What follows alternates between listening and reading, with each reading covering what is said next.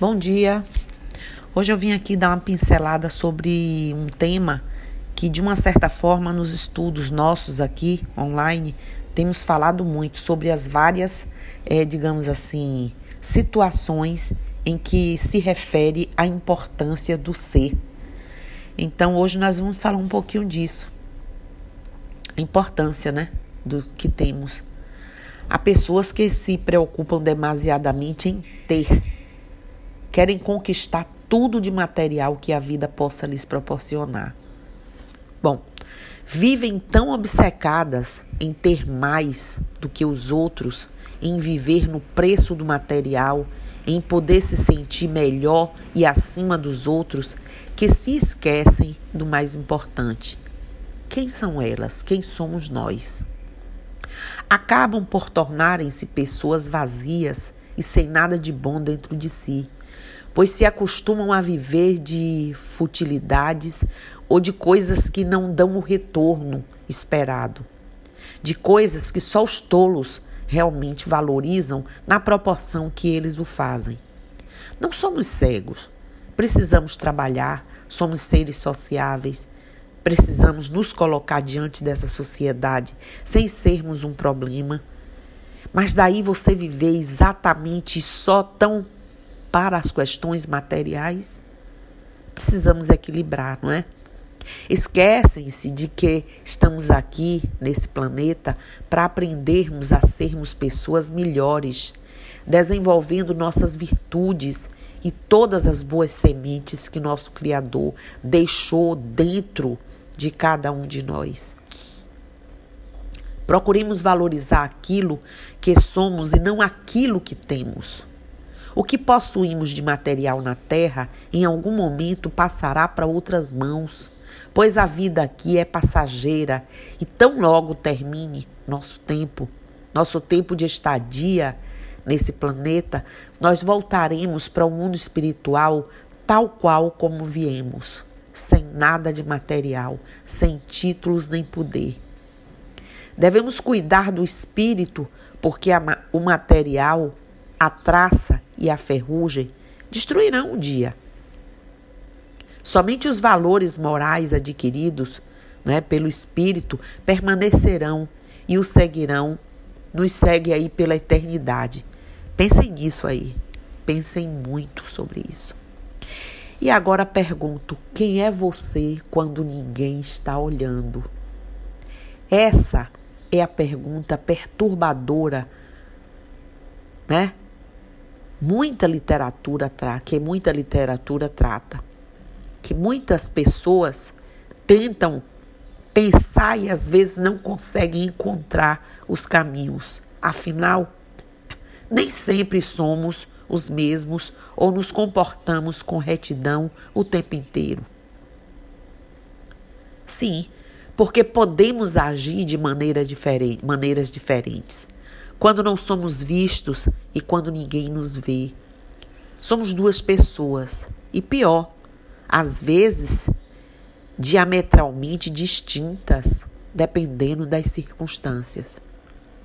Diante dos outros, fazemos às vezes de bem comportados e politicamente corretos, mas quando estamos sozinhos, deixamos extravasar toda a nossa mediocridade e muitas vezes a nossa dor, a nossa agressividade.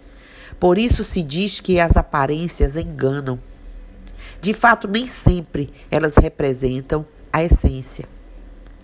A medida da integridade está justamente em ser quem verdadeiramente somos, independentemente de quem esteja na plateia nos olhando. A integridade não comporta medidas ou circunstâncias. É ou não é. O fato é que sempre tem alguém olhando. Mesmo se achamos que não há ninguém, sempre existe um observador. Os observadores, né? Nossa, e, o, e a nossa própria consciência. É ela que nos acompanha à luz do dia ou breu da noite, de pé ou deitado, quando andamos ou quando sentamos. Onde quer que estejamos, lá está ela a cada passo da travessia. Jamais nos abandona, mesmo que não lhe, lhe demos ouvidos. E se manifesta em todas as circunstâncias. Por isso, é bom fazer as pazes com ela, para que ela, para que seja uma boa companheira de viagem. Nossa consciência pode ser. Volto à pergunta, agora com outra conotação. Quem é você quando os outros estão olhando? Fazemos o que fazemos para conquistar reconhecimento e receber elogios ou fazemos o que fazemos porque é o que tem que ser feito?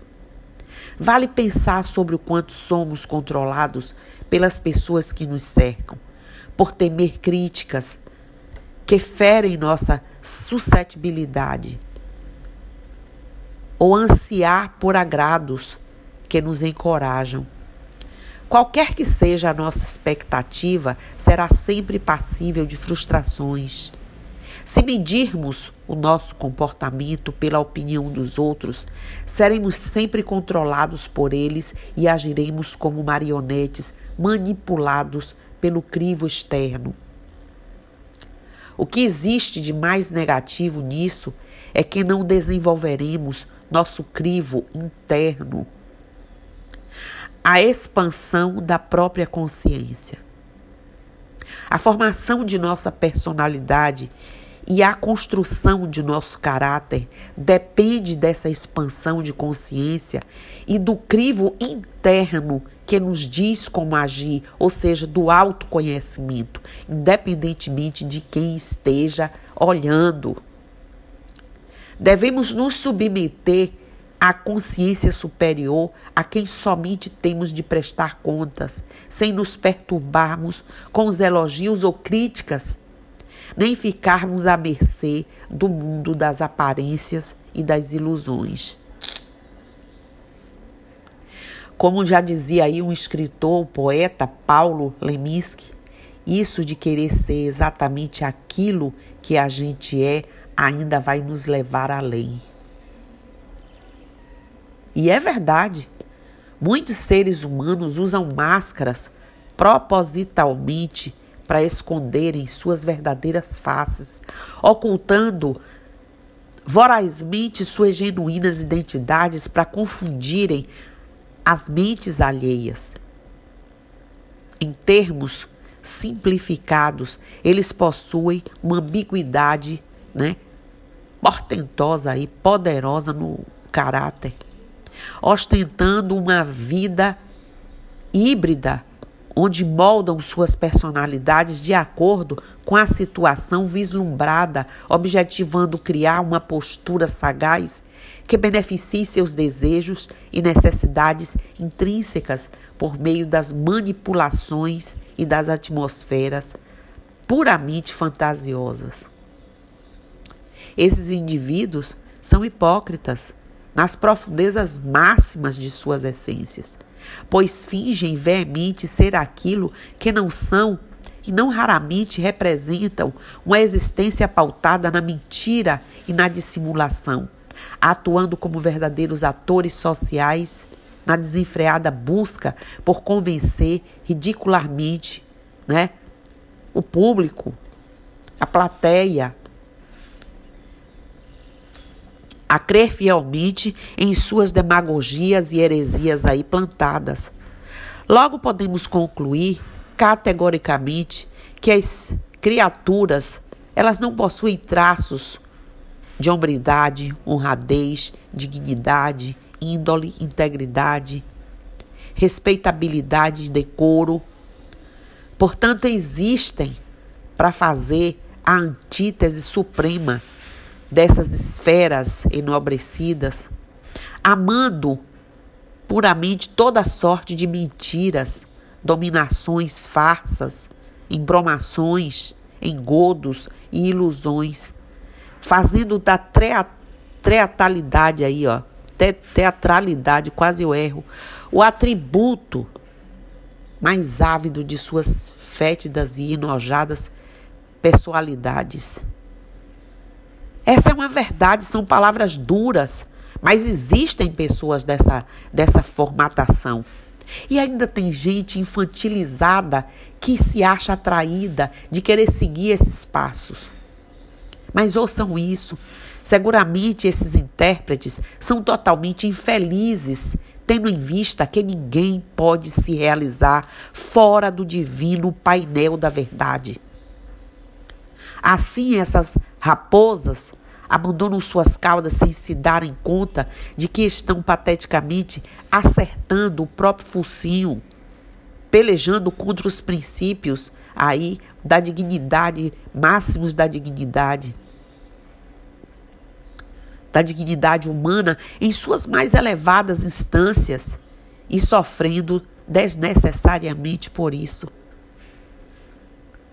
Foi constatando exatamente essa veracidade inexorável, que o filósofo Platão, Platão, sabiamente disse. Presta atenção que ele disse: quem comete uma injustiça é sempre mais infeliz do que o injustiçado, porque ele sabe da mesquinhez do ato.